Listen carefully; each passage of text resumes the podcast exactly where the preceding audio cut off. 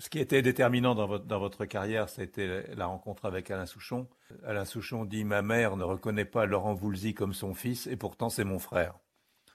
Ah oui, oui, c'est une jolie phrase qui m'a dite un jour et qui, ouais, ouais, qui est écrite maintenant.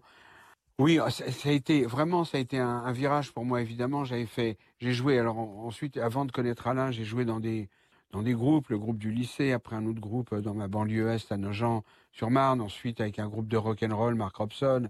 J'ai fait mes premières tournées euh, avec les groupes de rock, etc. Et puis, je, comme, et en même temps, je faisais du porte-à-porte et j'étais aussi. Vous avez même accompagné, accompagné Pascal Danel. Oui, c'est ce que j'allais dire. J'ai été accompagnateur de Pascal Danel. J'étais un peu son chef d'orchestre. Ça a été une autre vue. De, Les du Kilimanjaro. Voilà. Ça a été une autre vue de ce, de ce métier. Je quittais un peu le rock'n'roll pour rentrer dans la chanson française. Et, voilà, donc j'étais, j'étais musicien, j'avais des responsabilités. J'en sais gré vraiment à, à Pascal qui m'a fait confiance. Et puis parallèlement à ça, je faisais du porte-à-porte pour essayer de faire écouter mes chansons. Bah, c'est-à-dire que j'avais pas de succès du tout, donc je faisais des disques en, même temps que ça, en même temps que j'accompagnais Pascal, je commençais à faire des disques qui n'avaient pas de succès.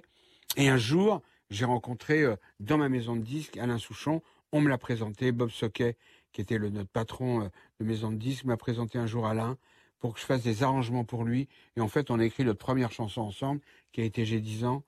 Et ça a été pour moi bouleversant parce que je, rêvais de, de faire des chansons qui passaient à la radio. Et ça y est, j'avais une chanson qui passait à la radio. C'était extraordinaire, quoi. Et puis Alain, ça a été vraiment déterminant dans ma vie. On a continué à faire des chansons ensemble pour lui. Puis un jour, on a fait une chanson pour moi.